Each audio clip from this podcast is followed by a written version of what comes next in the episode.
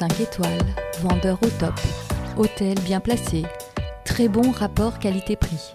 Si vous aussi vous lisez les avis des consommateurs avant d'acheter ou de réserver vos vacances en Europe, bienvenue dans Consolidise, le podcast du Centre européen des consommateurs France. Je suis Elfèche Tignel et aujourd'hui, je me demande comment faire confiance aux avis en ligne. Avant d'acheter sur Internet, de réserver un hôtel en Italie ou même de choisir un restaurant en Espagne, près de 90% des consommateurs consulteraient les avis en ligne. C'est vrai, c'est plutôt rassurant ou au contraire complètement décourageant de lire l'expérience des autres clients avant de faire son choix? Ces avis, on les retrouve généralement assez facilement sur les sites des vendeurs, des hôtels ou, même sur des plateformes d'avis en ligne, vous savez, sur Google, TripAdvisor, Facebook ou même Trustpilot.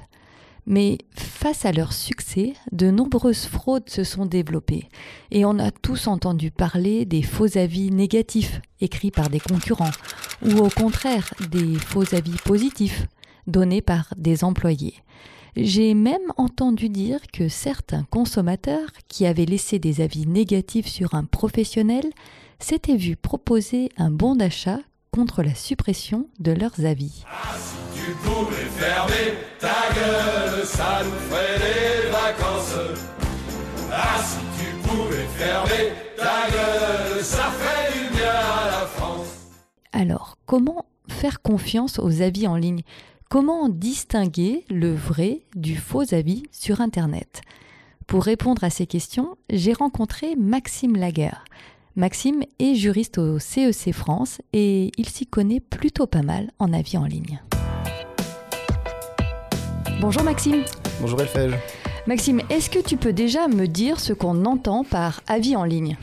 Un avis en ligne, c'est l'opinion laissée par un consommateur sur son expérience de consommation et cet avis-là, le consommateur va le laisser sur Internet, donc via une plateforme ou sur le site euh, du vendeur directement. Mais tu me confirmes, on n'est pas obligé d'avoir acheté un produit ou séjourné dans un hôtel pour donner son avis Non, effectivement, on n'est pas obligé. Alors, est-ce qu'il y a des règles, par exemple pour les sites en français? Est-ce que tous les sites peuvent publier des avis en ligne? Alors oui, tous les sites peuvent en publier. En revanche, il faut respecter euh, un certain nombre de critères. Premièrement, il faut euh, qu'on ait euh, sur l'avis la date de publication de l'avis et la date d'expérience de consommation. Il faut aussi qu'on soit informé sur l'existence ou non d'une procédure de contrôle par rapport à ces avis-là. Et enfin, il faut également qu'on soit informé sur les critères de classement de, de ces avis. Donc c'est par exemple l'ordre chronologique ou alphabétique de publication de l'avis. Et pour finir, Maxime, est-ce que tu as quelques conseils à nous donner pour distinguer le vrai du faux avis en ligne? En tout premier lieu, moi je me méfierais vraiment des avis qui sont courts et très neutres parce qu'en fait ils ne démontrent aucune expérience de consommation. Et aussi je me méfierais des avis qui sont semblables, donc par exemple les avis où c'est marqué tout le temps vendeur au top et qui ont été publiés dans un très court laps de temps parce que ça peut supposer que ça a été écrit par la même personne. Merci Maxime pour toutes ces informations et pour ton avis d'expert. Et l'Europe? Qu'est-ce qu'elle fait dans tout ça Pour pouvoir faire confiance aux avis publiés sur tous les sites européens, l'Europe a décidé d'harmoniser les règles pour mieux protéger les consommateurs contre les faux avis. À partir du 28 mai 2022, tout professionnel européen qui publie des avis en ligne devra indiquer s'il existe ou non des contrôles des avis publiés il devra également préciser comment les informations sont contrôlées et informer sur sa politique de traitement des avis. Par exemple, s'il publie tous les avis, qu'ils soient négatifs ou positifs, ou s'il publie cet avis et que celui-ci est sponsorisé. Merci à vous, auditeurs consommateurs, de nous avoir écoutés.